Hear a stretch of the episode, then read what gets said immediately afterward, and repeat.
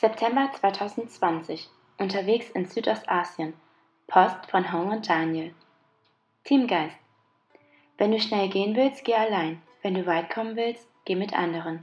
So lautet ein afrikanisches Sprichwort. In einer schnelllebigen Zeit mit ständiger Veränderung, Entwicklung und stets neuen Herausforderungen mag man schnell in die Falle tappen, Dinge lieber selbst und schnell anzupacken, statt sich auf andere verlassen zu wollen. In diesem Rundbrief möchten wir euch mit in unseren Prozess nehmen, wie wir immer mehr den Begriff Team schätzen lernen. Unser Team im Hausprojekt.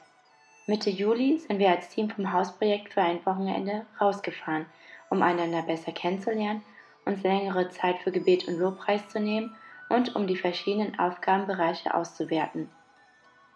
Nach wie vor ist es uns ein Anliegen, dass das Hausprojekt zwar von uns als deutsches Team initiiert, jedoch gemeinsam mit unseren einheimischen Geschwistern geführt wird und später die Einheimischen weitere Hausprojekte initiieren.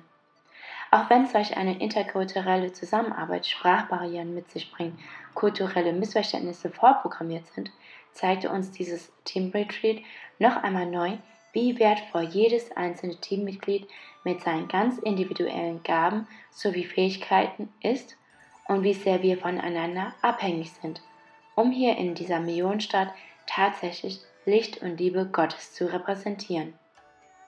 Noch einmal neu realisierten wir, einer allein, auch wir als Ehepaar allein, könnten dieses Hausprojekt niemals durchführen. Teamwork mit anderen. Unser erster Flohmarkt im Hausprojekt.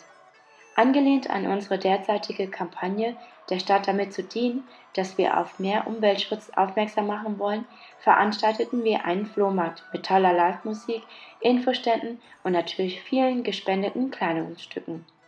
Die Preise wurden niedrig gehalten, damit gerade die Studenten etwas Schönes finden konnten. Hierbei kooperierten wir mit einer einheimischen gemeinnützigen Organisation, die Kindern aus sozial schwierigen Verhältnissen Bildung ermöglicht. Alle Einnahmen dieses Flohmarktes spendeten wir an diese Organisation. Sowohl der Leiter dieser Organisation als auch ehrenamtliche Mitarbeiter sind seit vielen Monaten eng mit uns verbunden. Wir hoffen und beten, dass über diese Zusammenarbeit hinaus sich Möglichkeiten ergeben, dass wir ihnen von Gott erzählen und gerade der Leiter Jens, der Einfluss auf Hunderte von Studenten hat, zum Glauben kommt. Unsere Ehe gleich Team. Wir beide sind uns vor Ort nicht nur Ehepartner, sondern auch sehr eng zusammenarbeitende Teamkollegen.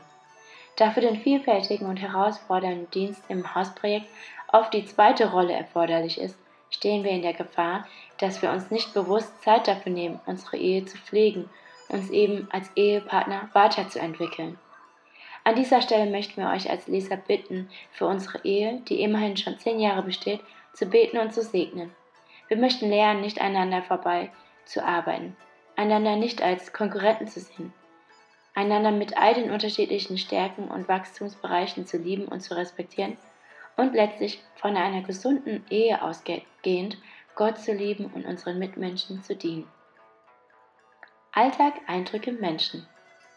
Um uns manchmal als Elternteam gegen unsere Kinder zu formieren, haben wir Dinge gerne mal auf Englisch besprochen.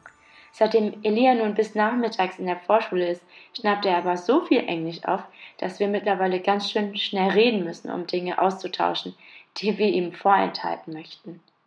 Demnächst müssen wir wohl eine vierte Sprache lernen.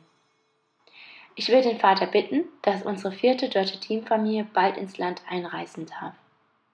Ich will den Vater bitten um Teameinheit im deutschen Gesamtteam als auch im Team vom Hausprojekt.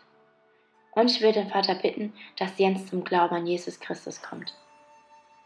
Ich will dem Vater danken für unsere so wertvollen einheimischen Teamkollegen.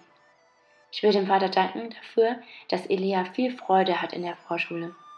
Und ich will dem Vater danken für seine Bewahrung im Straßenverkehr. Viele liebe Grüße von Hong und Daniel mit Elia und Talita.